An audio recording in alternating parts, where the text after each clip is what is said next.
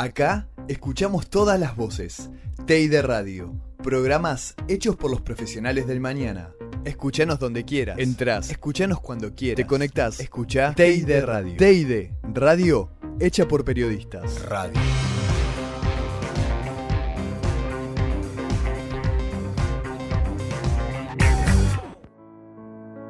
Mi nombre es Juan Miguel Prado, yo en el año 82 era subteniente de infantería, eh, era instructor de paracaidismo. El 2 de abril me designan como jefe de una sección de paracaidistas de 45 soldados y 11 suboficiales. Tenía 22 años, fui trasladado a Córdoba donde se conformaron dos fuerzas de tarea paracaidistas para realizar una operación paracaidistas en las Islas Malvinas. Aclaro que la operación paracaidistas es el lanzamiento detrás de las líneas del enemigo es decir, que uno salta con su munición y su agua para dos días de combate. El 2 de abril nos imparten la orden, se prepara esa compañía que después nos trasladan a Córdoba. En Córdoba se forman dos fuerzas de tarea eh, paracaidistas y nos trasladan a Comodoro Rivadavia. En Comodoro Rivadavia teníamos un apresto de dos horas para preparar a la gente. Yo era subteniente con 22 años, tenía 11 suboficiales a cargo y 45 soldados, 56 eh, hombres, era responsable por ellos. Como los paracaidistas somos todo un grupo, a mi gente la tenía enterada en todo momento de lo que hacíamos. De hecho, comíamos, dormíamos todos juntos y sabíamos que con dos horas de apresto teníamos que estar todos muy preparados para, y convencidos de lo que íbamos a hacer. El, el tema del paracaidismo, aclaración aparte, eh, merece una preparación psicológica inclusive, para que el hombre cuando llega a la puerta venza su instinto natural de conservación y salte. Y salte para entrar en combate. Éramos dos fuerzas de tarea, cada una conformada por cuatro compañías. En Comodoro, mientras que esperábamos el apresto, nos turnábamos para hacer seguridad en, en objetivos que eran blancos de posibles blancos de los ingleses, como el aeropuerto de Comodoro, como la base de helicópteros que se hacía de ahí la, salida para, Malvinas y patrullajes en helicóptero por la costa y la base de, tanques de petróleo, inclusive la destilería Astra Sur. La falta de reconocimiento de donde están los verdaderos límites del teatro de operaciones nunca fueron considerados.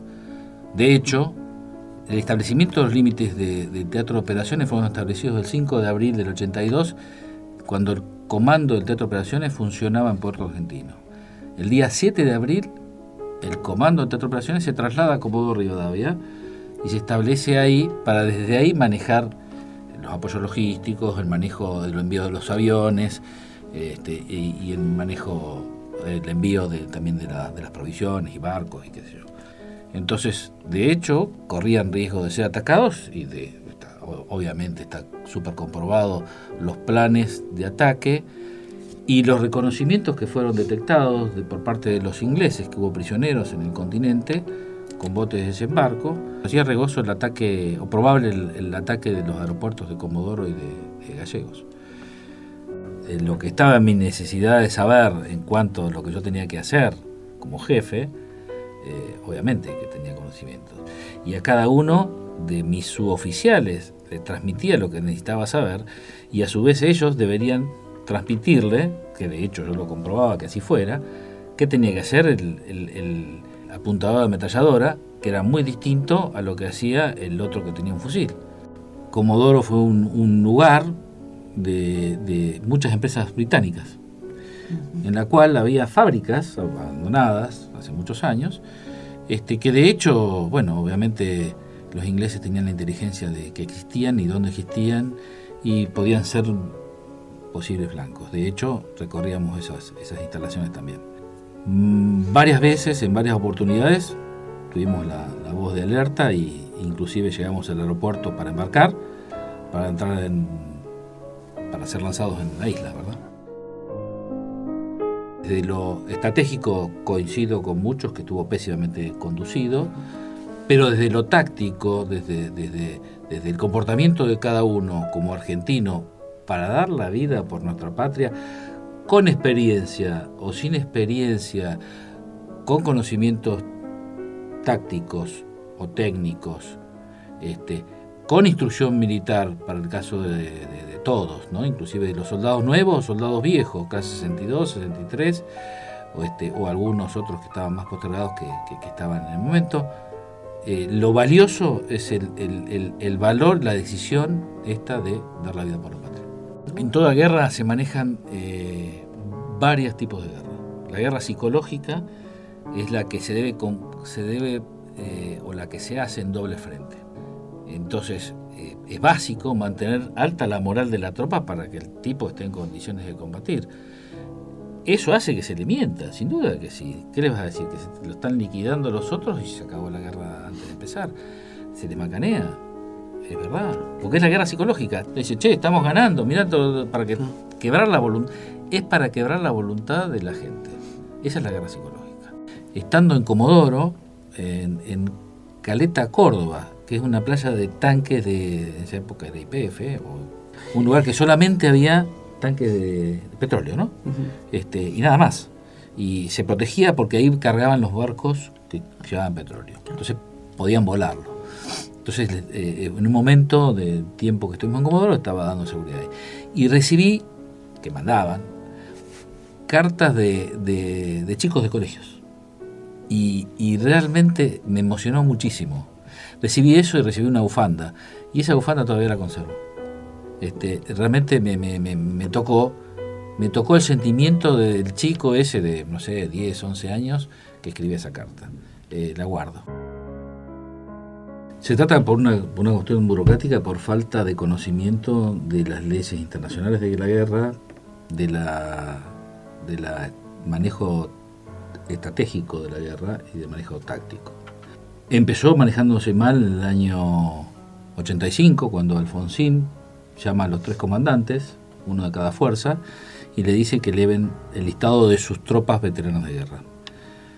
Y se tomaron distintos criterios con, una, con una forma este, discriminatoria, eh, y eso es lo que vivimos hasta hoy. De hecho, es una vergüenza que en Argentina tengamos ex soldados que están en Plaza de Mayo, los del TOAS, mm. que no han sido reconocidos por una cuestión burocrática o falta de conocimiento o falta que la institución principal que los tendría que haber reconocidos, que es el ejército argentino, no ha habido la responsabilidad para hacerlo.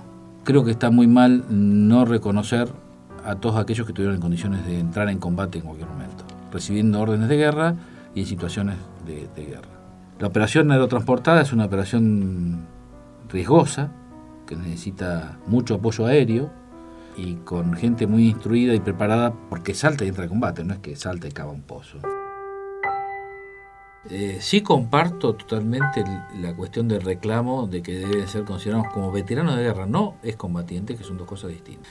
Este, sí como veteranos de guerra, sin duda, porque participamos en una guerra. El hecho de que no hayan entrado en combate no, no desmerece al veterano de guerra. Considero que deben ser reconocidos, debemos ser reconocidos por, lo, por lo, haber participado en la guerra.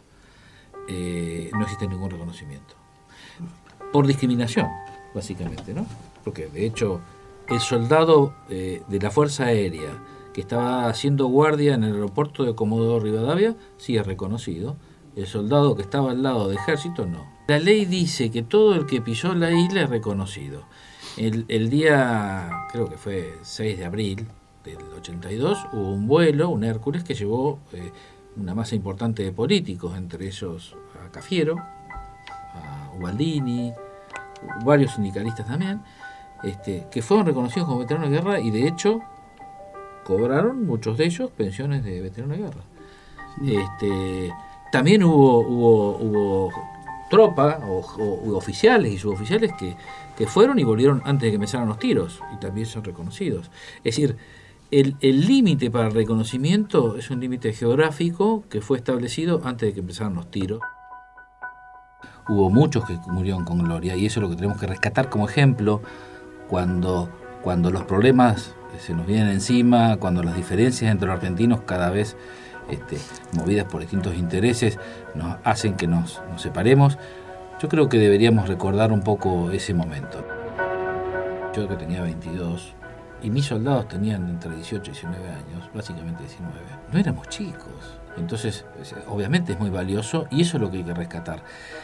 Éramos hombres, volvimos más hombres, volvimos más maduros.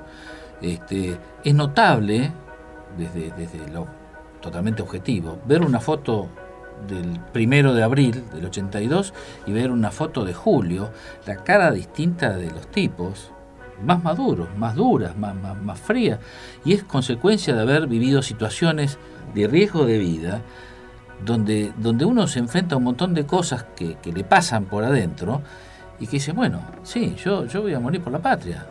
Este, y eso, eso es lo valorable, y es lo resaltable, y lo que tenemos que considerar.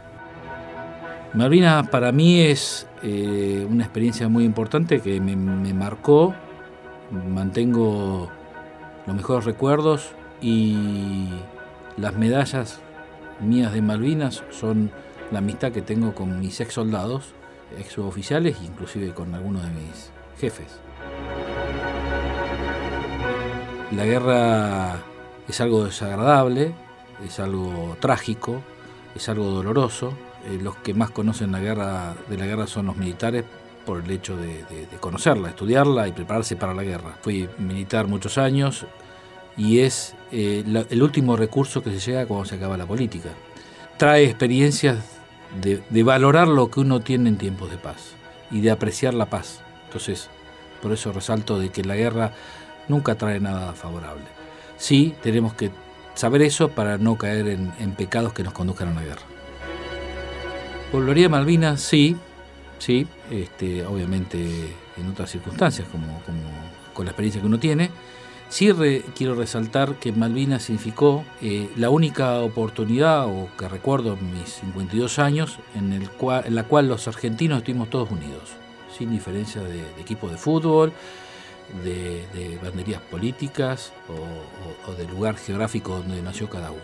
Eso nos unió a todos los argentinos en algo común lo resaltable fue el valor de, todos los que nos involucramos con el tema Malvinas eh, y creo que se debe resaltar todos los días como un ejemplo. Fue una producción TEA y Deportea. Periodismo por periodistas.